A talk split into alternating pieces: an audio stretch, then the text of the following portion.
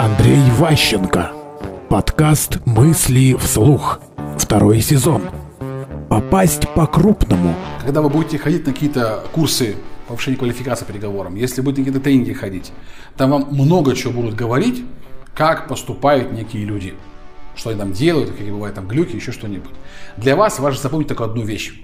Самые главные ограничения, так называемые кросс-культурные различия.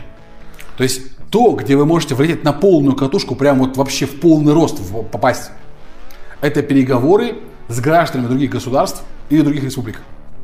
Когда культура, ментальность и жесты радикально отличаются. Ну, допустим, там эти болгары говорят «нет», вот так. Он тебе кивает, ты думаешь, молодец как бы. А он говорит, нет, блин.